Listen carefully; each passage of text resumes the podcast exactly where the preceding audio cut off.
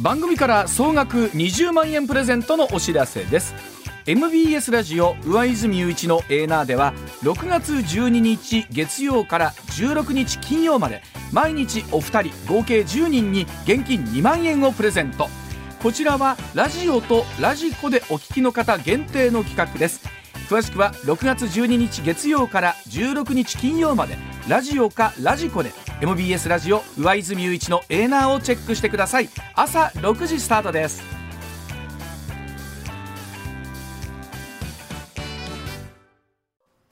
時刻6時25分になりました。ここからは高橋洋一さんでございます。高橋さんおはようございます。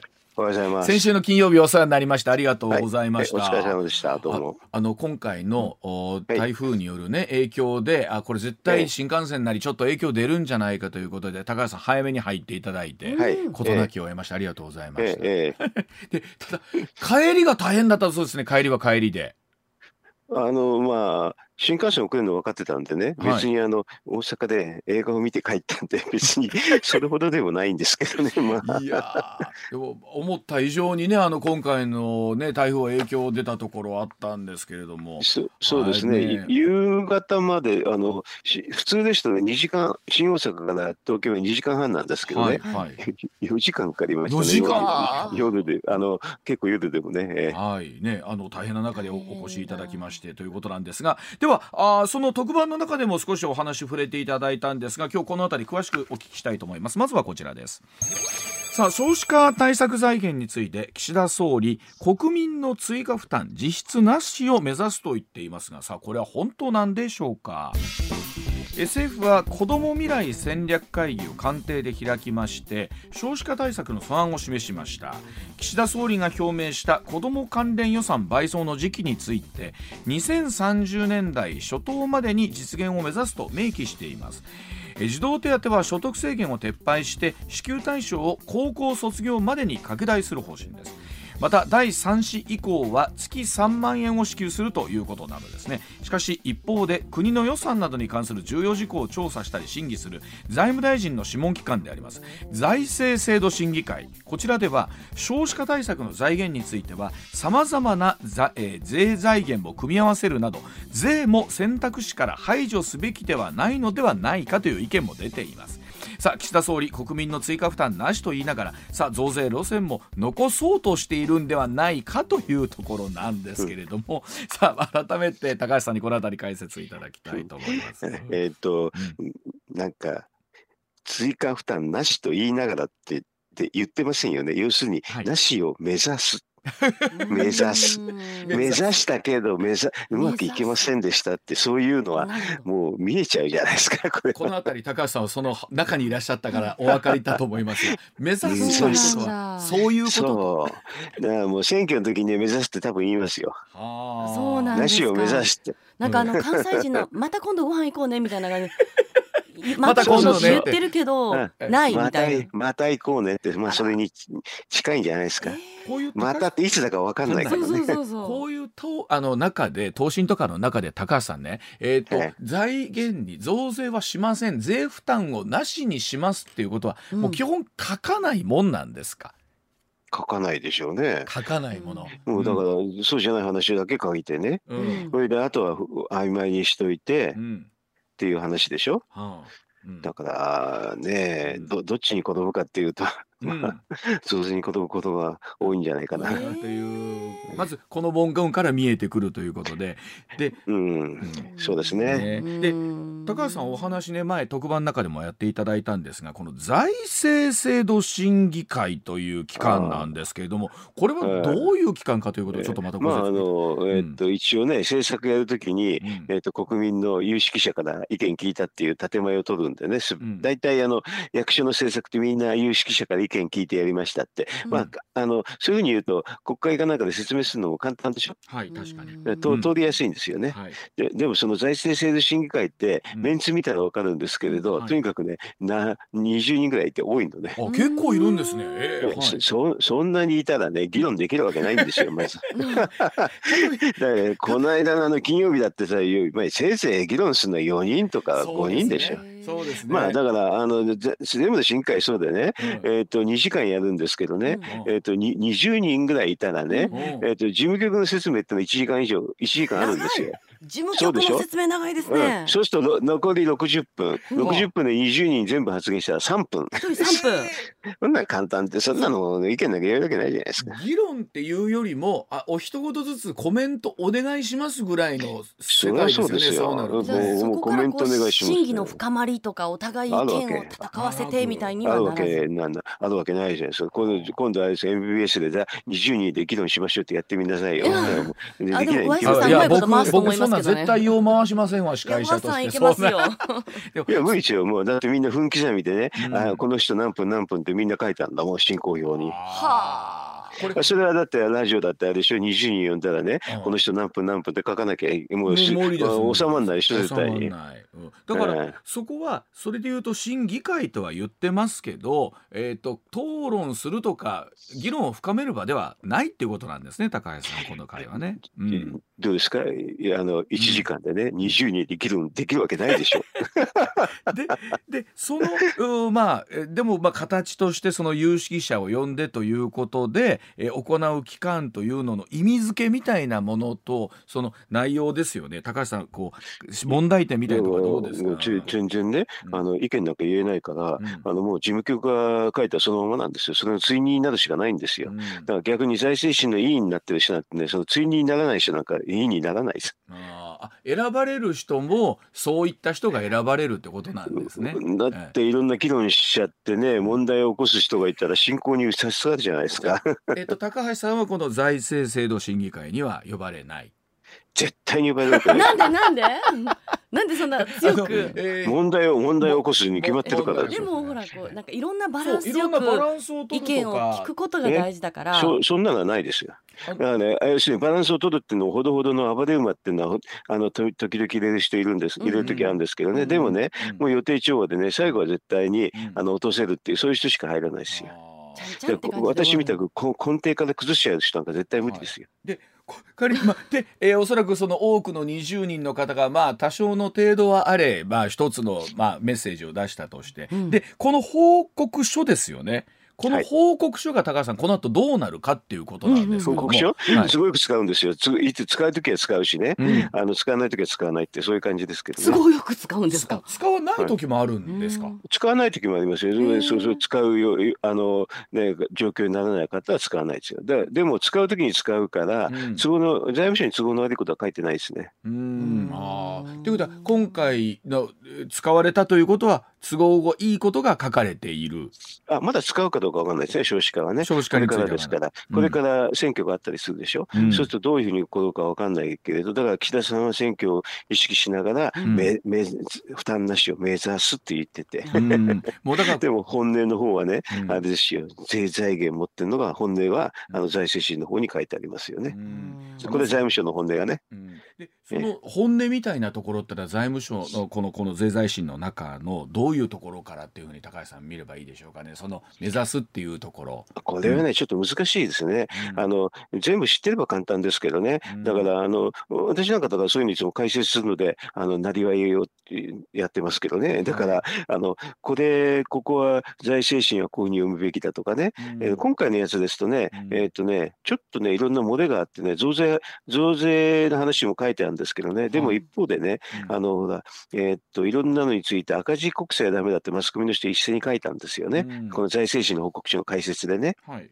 でもね、財政審の報告書に赤字国債はダメって書いてないんですけど、はっきりはね。そうなんですね。うんそう、それはね、みんなね、レク受けてるだけで報告書読んでないで、あの、うんマスコミの人が書くからこうなっちゃうんですよ。はいはい。でもね、本当はね、うんあの、例えば少子化対策なんかはね、建設国債でやるって手があってね、はい。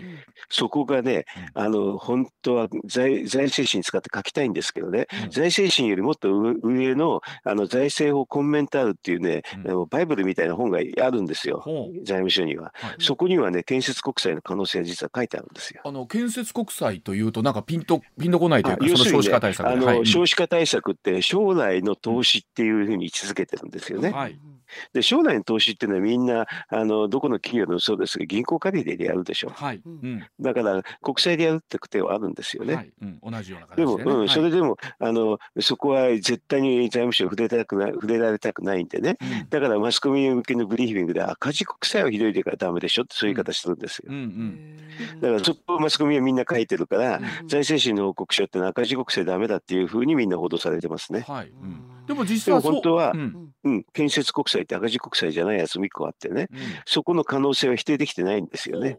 今回のうん。あの財政審の、えーっと報告書では。はい。だから実はそこをつくつくと非常にあの財務省弱いんですよ。はあということはすると増税方針に反対できるってことなんですか？もちろんそう、だから増税じゃない話で、うんああの建設国債でやるやり方っていうのが、うん財政法コンメンタールって言って、うんあのざ大蔵財務省のバイブルにも書いてあるでしょとか質問すると、すっごく弱いんですよ。法律のまあ条文を解説したものということなんですよね。ざっくり言うとコンメンタールという。そうですね、はいだからそれがもう、あの全ての基本みたくなってるんで、それは、うんあの財務省の官僚が書いてるんでね、うんなかなか財務省の官僚もそのかじゅ書いてあることを否定しにくいんですよね。ということはそれを財務省の中であそういう考え方あるよっていうふうにこれ作った人がちゃんといるってことなんですね。それで私ですから、はっきり言えば。高橋さんが高橋さんがお客お書きになったんですか？財務省時代にバイブルを作った中で中中で書いてるから中で書いてるあのそういうのひうんひひ中で書いちゃったんでねうんだから今でも否定できないんですよねそういうえ話は。じゃあそれは皆さん財務省の皆さんその共有知認識とってますよ知しっててますけれど、うんあのなるべくそれが目に触れないように触れないようにいろんなことやって。蓋をして蓋をして 目に触れないようにだってあるものはありますからね。だってみんな読まないじゃないですか。だって報告書をねあ読まないようなマスコミだからそのマスコバイブルみたいなね分厚いやつなんて絶対読読みはしないですから。ということはですよ高橋さんこれ、えっと、元に返すと、えっとええ。その、まあ、建設国債というような形をとって将来への投資という形でえ国債発行することは可能ということなんですね。少なくともね本には書いてあるんでね。うん。だからそういうことそういうふうな政策議論したら面白いんですよ。あー。でそこまでいかないまでにおやうん。むやむやっとこう選挙に入っちゃうような可能性もあるし。まあそうでしょうね。うん。だからあのそこまでいかないで、でまあ、岸田さんもね、実質負担なしなんて言ってるから、うん。なんか曖昧なままいきいきそうですね、これはね。うん、で実際にあの特番の中でもおっしゃっていただいたんですがそういったものを含めてえそのまんま政府の骨太方針にこう、えー、とところてんのように高橋さん曰くこう入っちゃうってお話いただきましたけど骨太方針の中にもね、うんうんと、負担がないのを目指すとか、そういう文言が入るかもしれないです。うんうん、そうするとそれが公約になるでしょ？公約になりそうすると、うん実質負担、そうすると、まあ、マスコミだと目指すっていうのを落としちゃって、実質負担なしっていうふうに書くんですよね。うんなるほど。これ自民党内でそれをこうもう一回こうえ来たものを議論するとかっていうことってできないもんなんですか党内で？えっ、と、骨太が出ちゃって、それがそのすぐ公約になっちゃうんでね。うんそれで今回、あの選挙が入ってそういうふうになっちゃう可能性高いんで、そうすると自民党内の議論があんまりも行われない可能性高いんですよね。はあでも自民党内でも、えー今の形ではなくって高橋さんおっしゃるようにそういう形で、いますよ。うん、そういう人いますけどね、はいあんまりもその勢力が強くないしね、うんあと時間が短いとかいう話になるとね、なかなか大きな勢力にならなくて、うん。骨太を書き直すまでは多分至らないと思いますね。骨太を書き直すっていうのは結構なやっぱりうん。作業がいるっていうことなんですね、時間。いりますけれど、そんな難しくないんですけどね、本当はあの私、だからあの内閣府にいて、あの政権に担当しているときに、あの骨太の方、政府の方で方針でいくのか、自民党の方の方針でどっちでいくのかっていうのは、これは総理が決められるんですようね。んこれあの元に帰った時にね例えば児童手当所得制限撤廃して高校卒業までにしますとか、月3万円まで第3子以降やりますとかってありますけど、ええ。これってこうなんかばらまき的な要素みたいなの持ってるのがちょっと見えてくるかなという気がするんですけどもねなんかね。あのそのばらまきって言葉はね、あの財務省の罠に引っかかる話なんでね、あんまやめた方がいいですよ。そうなんですか。と言いますとあのこういうのね、世界の標準をね、考えたらいいんですよ。うん。このこういうの少子化対策についてね。はいあのうん世界のどこでも国でもそうですけれど、うんこの児童手当について所得制限のある国はまずないですよ。ないはいえそれでいてかつね、うん。あの扶養控除ってあるんですけどね、うん。これ税控除、はい。これもどこでもあります。だから要するに、ふ所得制限なくしてうん、扶養控除をつけなあ、そのままっていうのは当たり前です。だばらまきでもなんでもないですこれよね。本来の形に戻あの。正しい本来の形です。えだからあの、そもそも所得制限つけた段階で間違いですよ、はい政策として。うんで一方でその財源をじゃあ今度どうするかっていうところなんですけれどもねそね。その時に扶養控除の話をね、はい。えっ、と、廃止して、うん。今度増税にしようとはい財務省ははい実は思ってますけどね。はいだからそんなの全く世界の標準からずれてるんですよ。だから世界の標準とずれるときに、うん。ばらまきという意味不明な言葉でね、標準の政策を知らないで、マスコミは喋っちゃうんですよ。だからこれダメなんですよ、はっきり言えば。うんただやっぱりその控除とかっていうところがねやっぱりこう見ていくとまあもちろんそこのところででプラスになる方もいらっしゃるんでしょうけどもそうでない負担のある人ってのはずずいぶん増えてきますもんね。うんどうぞ、こ控除はあのそのままにしとくのが当たり前なんだよ。はい。だからこう、それで全世帯所得制限のない児童手当っていう、これがあうん。のススタンダードなんですけどね、うん。そのスタンダードのその何が基準っていうか、何がスタンダードか分かんないと、その一個一個について、うん。あのなんかいコメントするでしょ、そうすると大体財務省の意のままになりますね。ああなるほど。ということはそのあたりをもっともっと精査してあの議論していかないとダメっていうまあ、かね。はっきり言って、マスコミがもうちょっと勉強した方がいいです、はっきり言えばこれは。だから世界の制度を全部知った方がが、世界の制度を知った方がいいですよね。うん、そうですよね。ええうんまああのこの辺り含めてさその2030年初頭までにどんな風になってくるのかというところ改めてまたお聞きしていきたいと思います。では、あ続いてこちらです。はいさあ NHK 理事の報酬っていうのは高額なんでしょうか？さあ5月22日の参議院の決算委員会で自民党の和田参議院議員 NHK の稲葉会長に NHK 理事の報酬について質問を行いました。で質問によりますと NHK の理事の報酬が2206万円。過去に外部から理事を招いたことがありましたが現在10人の理事全員が NHK 内部からの昇格であるということです、まあ、これに対して NHK の稲葉会長民間に比べて著しく高い金額ではないと答えています。澤田議員の指摘は2年間理事を務めると理事報酬と退職金で計5400万円を得るとのことです。またこのお金国民が負担している受信料であるということです。さあ和田議員仮に外部から優秀な人材を招き徹底した改革を実行するならば報酬は妥当な面もあると考えますが全員が内部昇格である理事にこれだけの報酬を与えるのは妥当ではないと主張しています。さあ高橋さん今回のこの一連のお話なんですけれども、えー、理事の件いかがでしょうか、うん、あのこの和田、えー、と正宗さんって、はい。元 NHK の職員だったんで、はい。よくよく知ってますよね、そうです NHK の話をね。うんうんだから、えっ、と、これ、もうちょっと NHK のもなかなか対応しにくいでしょうね。うん。あのさっきわ私が財務省の話したような感じでね、はい。中のよく知ってこと知ってますからね。はい、うん。うん、でで、うん。あのだから言ってることはまあまともなんでしょうけど、うん。あのそれで民間に比べてどうのこうのなんて言いますけどね、それで稲葉さんが自分は民間でしたとかいうふうな発言もしてるんでね、うん、でもこ日銀でしょ日銀ですからね。日銀ですから民間人じゃ民ないですよ間という。か NHK じゃないっていうことなんでしょうね。ニュアンスとするとね。だからね、うん。ととんでもない話なんですよ。それで、あの要するに、すごくその民間が来たっていうのを強強調するんですけど、まず日銀から来て民間じゃないっていうのと、それとあとそれ以外の理事がみんな内部昇格だったらもう、コテコテのあれでしょ、自分たちの生え抜きだだけでしょっていう感じですよね。ね、ですから NHK の方がそのまんま、えー理事になられてということで。で、お手盛りしてるってね。うん。それで、あの、まあ、あれですよね、高いか高くないかとかいうふうに時に、うん。例えば職員の人なんかはもう高いんですよね。それは皆さんご存知でしょ？うん。あの NHK の職員がはい。普通の民放に比べて高いっていうのは。うん。うん。高いんですかね。NHK さんって。い知って知知ってるでしょ、それは。いや正直いや本当僕らあんまり NHK さんって、え？例えば同業の。高いですよ、え？ー同業より高いですよ。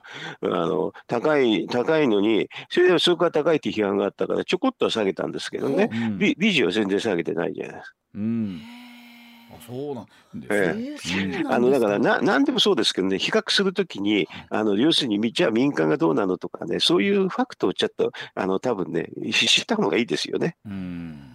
うん、まあでそれでいてそのまあそれでいてというかその後その人たちがこう理事になっって、えーそこからまあ関連会社に、えーねあの天下ってさらに高額の報酬を受け取ることになるんじゃないかというふうに和田さんおっしゃってるということなんですよね。とまあうん。もちろんその理事になった時にうん退職って形でお手盛りでもらってますからね、うん。そうすると高いでしょ、うん。それからさらにっていうのもだからあの要はなんか天下台みたいにするとどんどんどんどん高くなるっていうの典型なんですけどね。うん。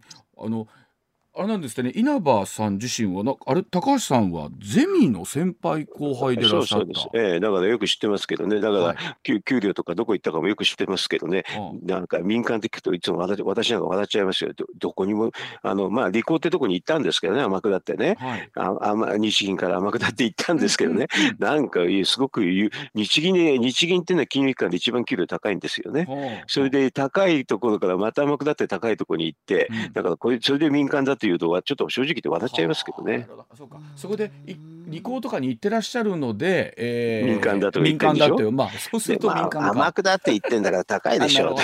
でもともと日銀でほとんど日銀にいていてね、うんそれですごい高い給料だったでしょっていうのはもうね、うんあのもう。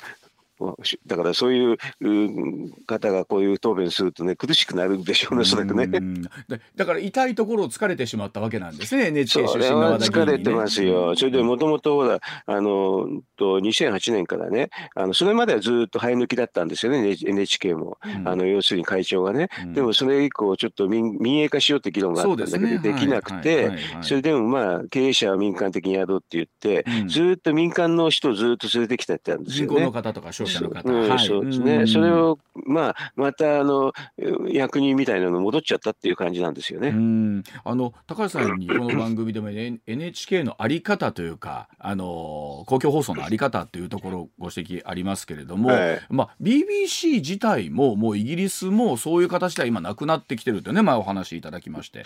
このあのうん。大きいね、組織だと公共放送っていうのは、うん。NHK と BBC ぐらいしかなくてね、はい。あのそれ以外のところはまあちっちゃくて、それでかつその、えー、と受信料制度っていうのはほとんどないですよね。ねあのかなり珍しい形になってきてるんでだからすよね。BBC しかなく、まあ、うん大きいところで BBC ぐらいしかもなくて、うん BBC も今度もあれですね受信料制度見直すって言ってでますからでね。話ですよね。ええそれってそうですでね日本であの世界で NHK しか実は変なあのこんな受信料制度なんかなくなっちゃいますね。はいそれしか。だからこういうのもね、要するに国際比較っていうね、うん海外とよく比較するとね、大体わかるんですよ、答えは。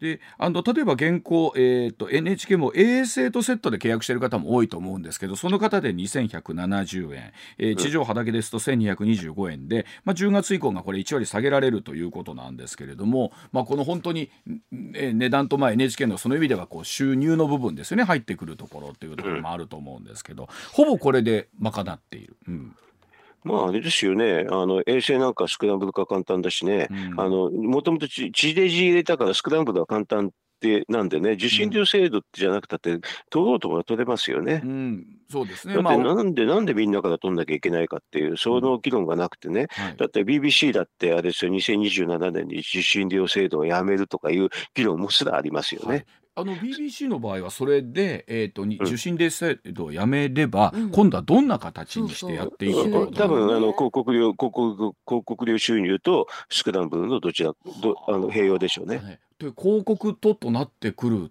と、わうん。我々と同じようなというか民間と同じような形になる。それでね、日本はね、すぐね、民放が反対するんですよ、これに。あーなるほど。ライバルができってっていうねことですよね。うんだから本当に、あの、なんか、本当本当は民間だったら同じ土俵でやろうっていうふうに言ってくれれば一番いいんですけどね。うんそれがならなならないんですよね。うんまあ、スクランブルにしてくれるとスクランブルにすると今度は見たい人が、えーお金を払ってスクランブルを解除するという形になるということなんですけれど。うんそうですね、うん今なんか衛星放送と一緒ですけどね。ね。えーだから、スクランブルか、えーっと広告収入っていうのがごく普通なんですけどね、まあ、うん世界の公共放送もそこに流れがそっちなんですけどね、うん。そういう議論が全然行えなくて、一方的に税金のように全部の人から取るっていうのを、うん。受信料制度っていうんですけど、うん。それを続けるのがいいかどうかっていうのは議論がほとんどないですね、日本ではね。まあ、あとあのスマートフォンを持っている方に対してまあどうするのかっていうところ、うんそれは受信料制度を続けようと思うと、そういう発想になるんですよね。受信料制度じゃなければ、スマートフォンから取るっていう発想は出てこないですよ。う。ん。あのそれこそ、えー今高橋さんほらあのテレビでチューナーのついてないモニター型のテレビで、うん。ほぼ NHK はじめうちところ民放とかも見見られずに、えー基本ね、配信だけでご覧になっている、まあ、若い世代の方も多いですしね。うんそうですよね。だから、そういう、うん人どうするんですかね。で、うんだから受信料制度残すと考えるといろんなえ不都合がたくさん出てくるんですけどね。うん受信料制度なくして、うんあの、まあ、一部、あれですよね、公共的なところはね、税負担にして、うんこれでその他は、まあ、民間と同じようにするっていうのは普通のスタンダード、私はうん世界から見た時のスタンダードの NHK だと思いますけどね。でもこれを言うと、うんもう民放の人がすごく反対するってわけわかんなくなりますね。民放の方が結構、まあ、僕らその民放にいながらああそうなんだと思いながらではあるんですけれどもそんなあ。の反対とか言える立場も偉くないまあしね。いやそうはい あのとはいえまあうん一方でその、えーまあ我々まあ一つ放送の中であるところのねえー災害報道であるとかまあ、えー言ったところでねえあの NHK の場合は非常にそこに特化してというかあのしやってらっしゃるところっていうのはありますからね公共放うんそれだ送として。ったら災害放送のところだけ補助金出してね、うんあのあと全部民民間で一緒でいいじゃないですかって簡単な割り割り切りありますけどねまあそう。ですよねそこはでも、うんそれを言うと民放の人が嫌がるんですよ。そうなんですそうなんだ。あの、うんその民放の人そんな嫌がってました？うん。すごい嫌がりますよ。これ言ったら大変ですよ。ああそう大騒ぎ大騒ぎですよ。もう本当に上の方はみんなそうですよ。あの今じゃあこの放送を聞いて大騒ぎしてる人たちがいるってことですかね。うんまあ言いますね。今いるってことなんですね。まあラジオはあんまりそこまで言わないかもしれない。地上波はほとんどこれアウトですよ。あじゃあテレビでは言えないけどテテレビレビでは言えないけどラジオでこっそりまあこっそりなのかどうかまあところまあおっしゃる通りその放送とかに対するあり方とか考え方ってこれ時代とともに随分ね高橋さん変わってくるとかあると思いますしまたこれだけネット放送というね放送というかネット配信みたいなのが来る時代になるっていうふうにもねああり方も変わってきましたもんね。あのうんでも、まあ、あり方あり方ってばっかり言ってね、議論はし、議論議論もすらしないっていう感じは私にはしますけどね。だって私、この今みたいな話ってね、うん20年ぐらい前から総務省にいた時から言ってるんですよ。ああそうなんですね。ええもう全然やりたくないって感じ。あ全然やりたくないって感じ。ええそうまあそうでしょう。な。さあ時刻6時まもなく58分になります。続いてはこちらです。さあ中国から飛んでくる黄砂。健康被害も問題なんですがそこにはお金の問題もあるようでございます、まあ、黄砂中国大陸からさまざまな物質を巻き込んでくるとも言われています。えー健康への影響も指摘されているんですがそこには政府が拠出していたお金の問題もあったと言われています。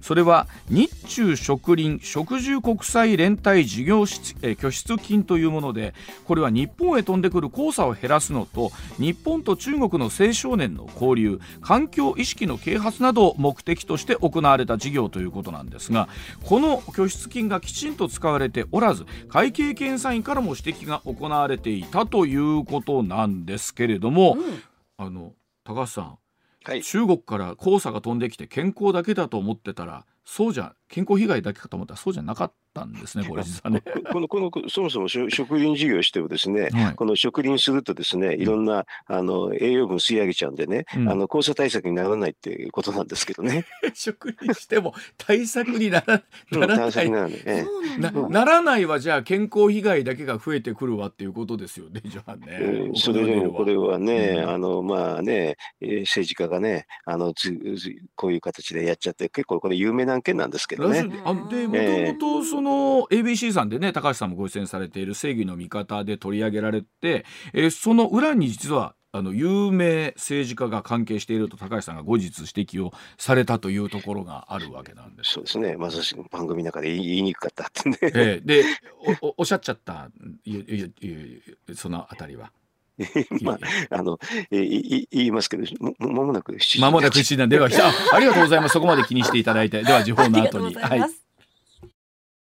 あの時報まで気にしていただいてありがとうございました。うんあの高橋さんそのえっと今回のその一連のその流れみたいなところからまたちょっとお聞きできればと思うんですけどこの拠出金のところね。言ったらいいですよ、別に。はい。あのね、まあこれね、中国の方でね、うん。この4日授業表彰してるって、表彰をしてるんですよ、中国の方がね。はい。その表彰者だけ名前挙げますとね、うん。小渕恵三さん、あと小渕優子さん、はい。えっと野野中宏さん、はい。それとあと二階堂、えーあと俊弘さん、二階さん。ね二階俊さん、それととあとね、あ太田昭宏さんですよ。だからこれは自民党、公明党のね、有力者ですよね。はいそれそういう方をね、中国の方がね、ありがとうございますって表彰してます表彰。している。はい。はいでこのきょ、えー、植林き拠出金ですよね。これはその高橋さんおっしゃったように、その植林をして本来なら黄砂の被害を防ごうというための。でももともと防げないですよね。植林すると栄栄養分吸い上げちゃうから、まあ要するに被害が余計激しくなるって だけですから。えだからその全く、全く防げない話をうん事業としてやってたっていうところですけどね。どうしてやってた？でそこにまあ例えば日本と中国の青少年の交流も入れようというところもあった。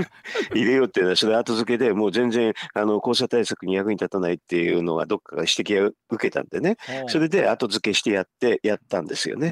でももう、でも100億ぐらいの話ですからね、とてもじゃないけど、交流事業でお金使い切れないんで、うん。結果的にはあの会計検査院の指摘っていうのを受けてうん、国変動になりましたけどね。あの実際その90億規模の予算で57億6千万円が活用されてなかった。でもよく残りほかやえ職人しないのにそんなよく使えたかなって、私なんかそういうふうに思いますけどね。ね。でだから90何億ってほとんど意味のないやつ、うん本当は予算化しちゃいけないうん予算でしたよね。うん、でもそれってできるんですか？通るん通っちゃいますよ。それは今さっき並べた人でだからもう自民党と公明党の有力者ばっかりじゃないですか。これは結構あれですか？その国会内では有名な話だったりしたんですか？ものものすごく有名ですね。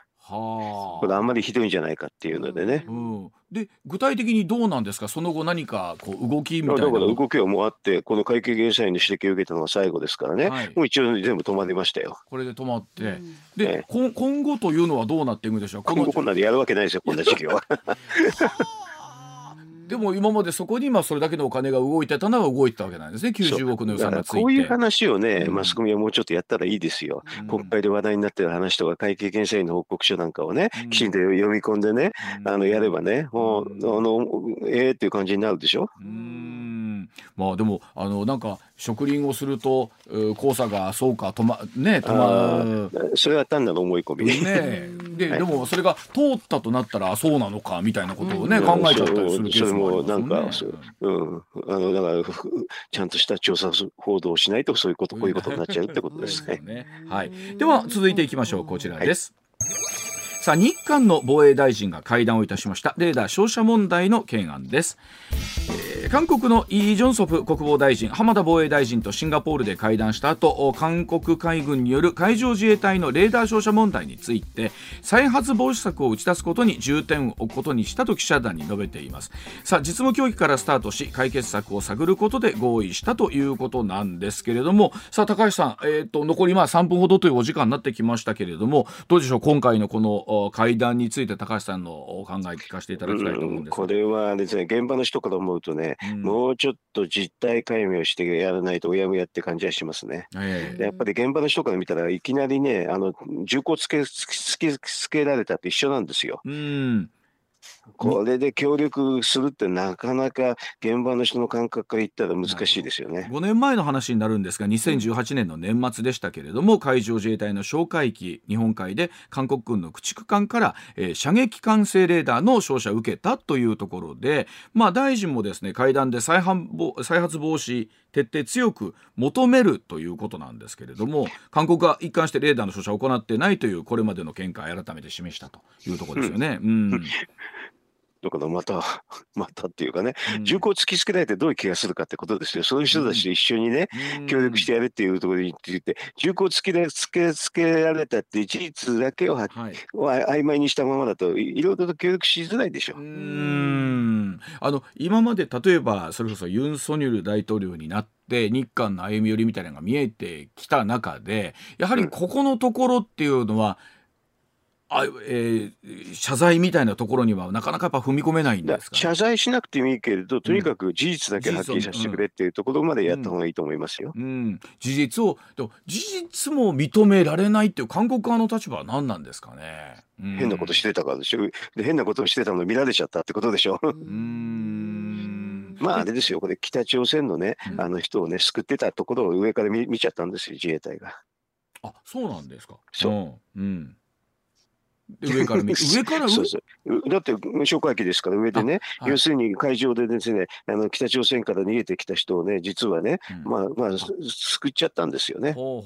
海軍あの海韓国軍がね。はあはあはあ。でそだからこれれをまあ。もうんそれを上からもう自衛隊に見られちゃったっていうのが本当本当でしょうから。はあ。でそこでえっ、とレーザーが当たってきた。レーダーがそ当たってきた。れでえどどっか行けどっか行けっていうんでレーダー照射したんですよ。はあとなってくるとそれはなかなか認めるわけにはいかないみたいなところあるっていうことなんでしょうかね。うん、でもだから、そこのの何を見ちゃったってこと言わなくても、レーダー照射したってことだけをはっきりすればね、まあ自衛隊の人はね、ううんんうんっていう感じがあるかもしれないけど、うんそのあったことすらもないっていうことだとね、信頼関係なかなかできないでしょうね。これはどうなんでしょう？あの浜田大臣はあその会談の前でここはこれ以上は来ないだろうあのやっぱり事実は認めないだろうなっていうのは分かっていたのかそれとも会談だからは見えてくるもうちょっとものがあるのかトップ。でやんなきゃダメですね。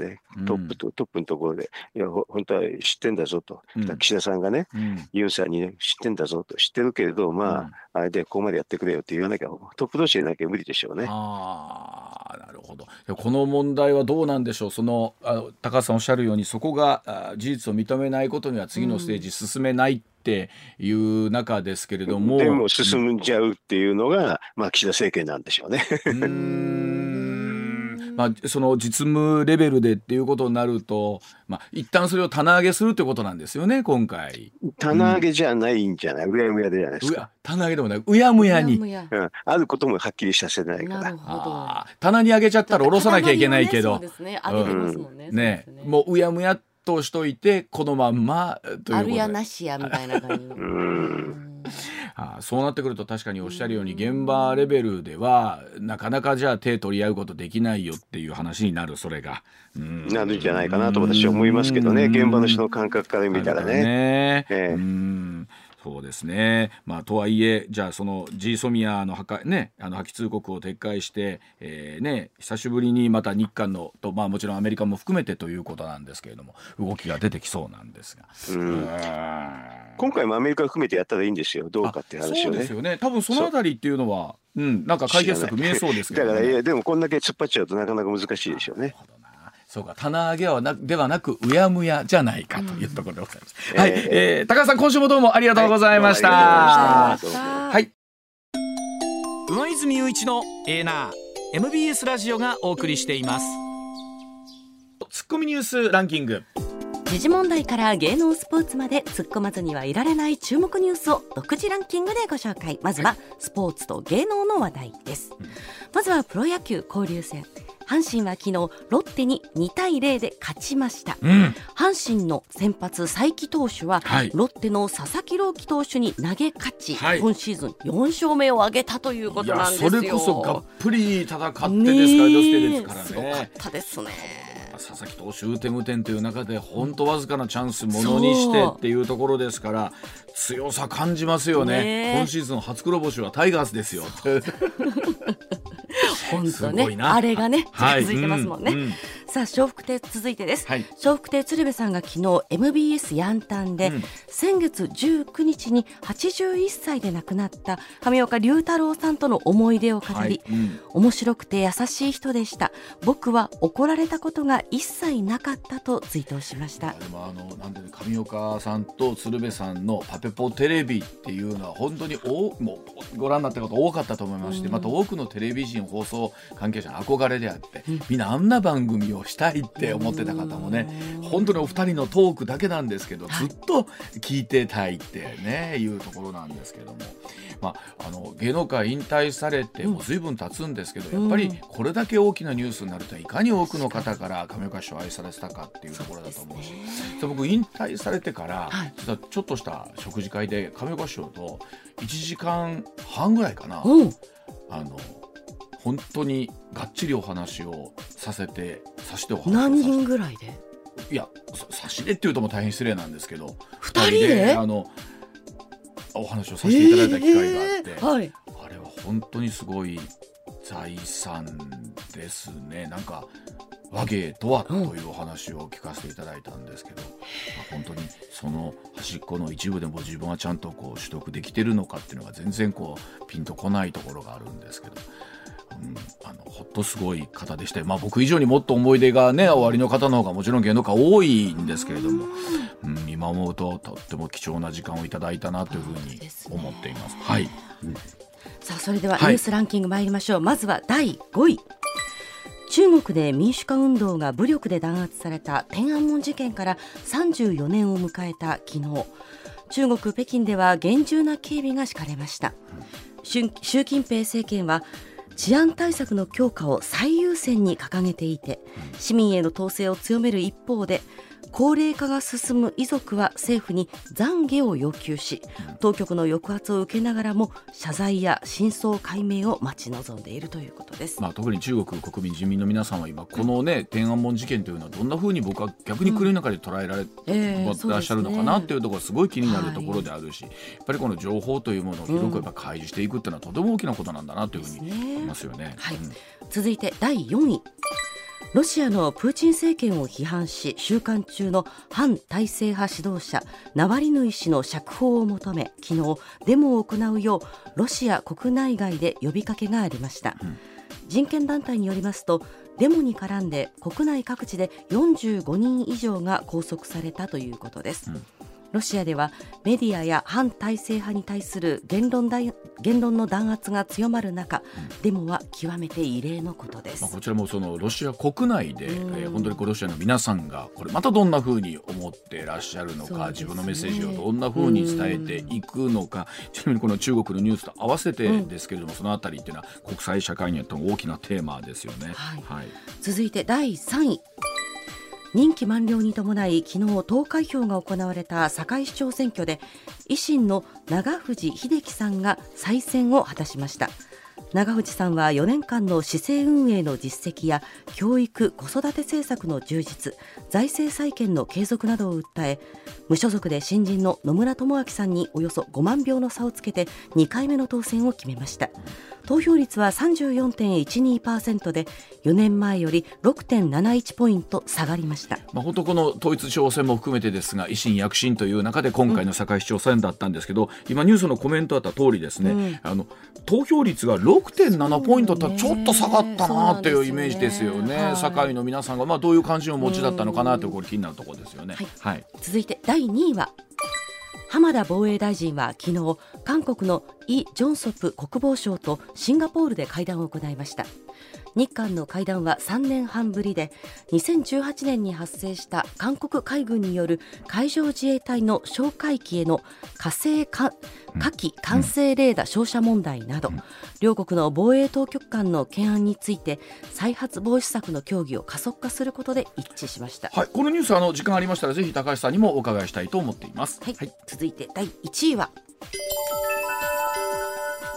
前参議院議員のガーシー容疑者が昨日帰国し成田空港で逮捕されました。ガーシー容疑者は YouTube に配信した動画で著名人ら3人に対し常習的に脅迫したなどの疑いが持たれています、ガーシー容疑者は SNS で一生帰国しないことを覚悟できたなどと自分の主張を繰り返し発言発信していましたが、警察庁幹部らが数人先月 UAE を訪れて現地当局に直接移送を依頼していました。あのこのニュース急に週末に動き出して、ね。あの驚いたという方も多かったと思いますけれども、さあ果たしてこの帰国した後どんなことが、うん。ねえー、とこの供述の中で語られるのかっていうところではありますし、まあ、一方であの T シャツ気になっている方いらっしゃると思いますが新聞で見ましたがあれ、6万2700円の限定 T シャツだったそうでございます。はい、ではお知らせの後高橋洋一さんの登場です。番組から総額20万円プレゼントのお知らせです。MBS ラジオ上泉雄一のエーナーでは6月12日月曜から16日金曜まで毎日お二人合計10人に現金2万円をプレゼントこちらはラジオとラジコでお聞きの方限定の企画です。詳しくは6月12日月曜から16日金曜までラジオかラジコで MBS ラジオ上泉雄一のエーナーをチェックしてください。朝6時スタートです。